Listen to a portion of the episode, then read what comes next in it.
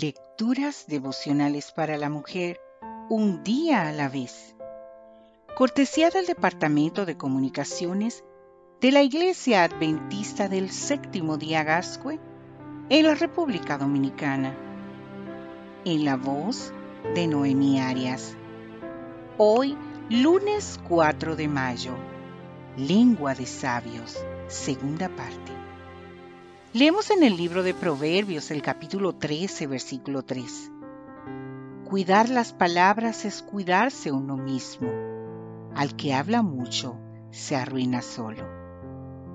Cuenta una graciosa fábula que un perro estaba perdido en el bosque cuando de pronto se encontró con una pantera, decidida a comérselo. Temiendo perder la vida, el perrito miró a todas partes buscando una salida y descubrió unos huesos de animal en un rincón. Mirándolos, exclamó en voz alta, ¡Qué rica pantera me acabo de comer! Necesito encontrar otra. La pantera salió entonces corriendo, asustada con miedo de ser ella la próxima en ser devorada por aquel animal desde una rama de un árbol cercano.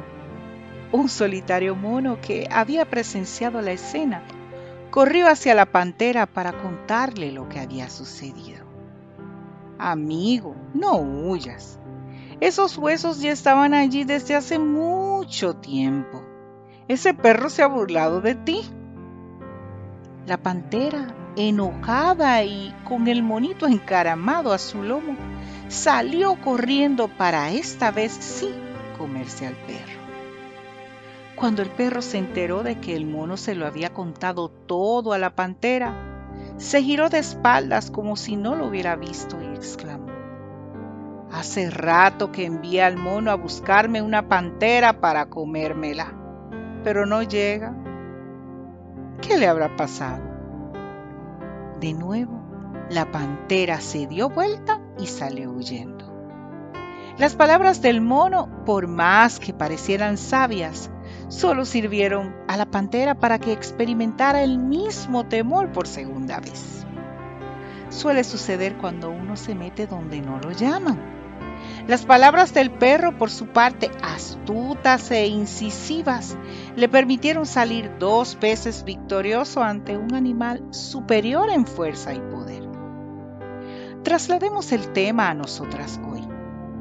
La Biblia nos dice en el libro de Proverbios, el capítulo 13, versículo 3, que el que guarda su boca guarda su vida. Y aunque la experiencia demuestre una y otra vez que esto es así, parece que a nosotros nos cuesta aprenderla y fijarla en nuestra mente. Nos buscamos problemas innecesarios por no ser capaces de callarnos a tiempo o de no dar pie a algo inapropiado que nos estén diciendo. Querida amiga, es de sabios hablar poco, porque cada uno recoge el fruto de lo que dice. En el libro de Proverbios, en el capítulo 12, versículo 23, se nos recuerda que el inteligente no hace alarde de su saber, pero el necio hace gala de su estupidez. ¿En qué grupo quieres situarte hoy?